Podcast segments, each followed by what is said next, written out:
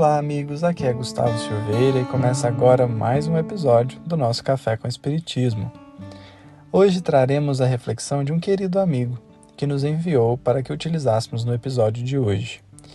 Ela foi feita a partir do capítulo 31 do livro Caminho, Verdade e Vida, intitulado Coisas Mínimas, em que Emmanuel diz assim: Pouca gente conhece a importância da boa execução das coisas mínimas.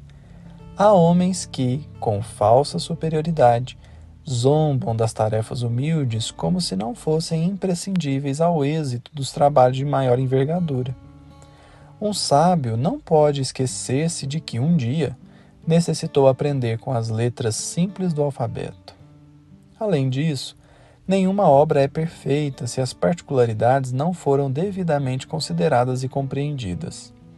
De modo geral, o homem está sempre fascinado pelas situações de grande evidência, pelos destinos dramáticos e empolgantes.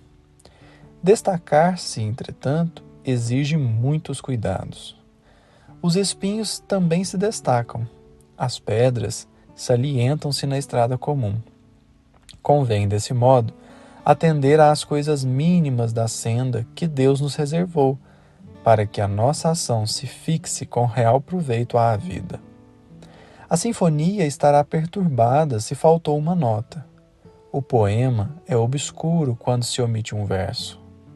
Estejamos zelosos pelas coisas pequeninas. São parte integrante e inalienável dos grandes feitos. Compreendendo a importância disso, o Mestre nos interroga no Evangelho de Lucas, Pois, se nem podeis ainda fazer as coisas mínimas, por que estáis ansiosos pelas outras? Importante reflexão do benfeitor. Vale reforçar que ele chama a atenção para a importância das coisas pequenas e que são fundamentais para a nossa vida. E aqui podemos utilizar essa perspectiva para algumas atividades no movimento espírita, mas Caso você seja de outra religião, pode aproveitá-la também. Uma função que é super importante é a de quem trabalha na limpeza da instituição. Já pensou se ninguém se dispusesse a tal tarefa? Como ficaria o ambiente? Será que damos o devido valor aos voluntários que cumprem uma função tão importante? Será que já os agradecemos por isso? São pontos simples, mas que nos fazem refletir.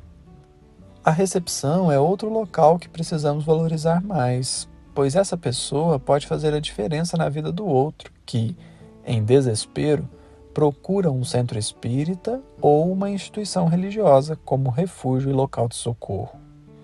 Lembramos também que muitas vezes nem sabemos quem é a pessoa que repõe a água fluidificada, mas é importante fazermos pelo menos uma prece de agradecimento pelo esforço dela. E é importante destacar que o trabalhador não deve cumprir tais tarefas esperando reconhecimento.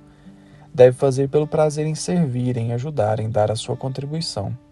Porém, a gratidão é algo que faz bem para quem pratica. Quem é vítima da ingratidão deve seguir em frente, entendendo que a recompensa vem do alto e da consciência tranquila. Portanto, meus amigos, valorizemos as coisas pequenas, seja no centro ou em qualquer ambiente, pois elas são essenciais. Que o Senhor nos abençoe e até o próximo episódio do Café com o Espiritismo.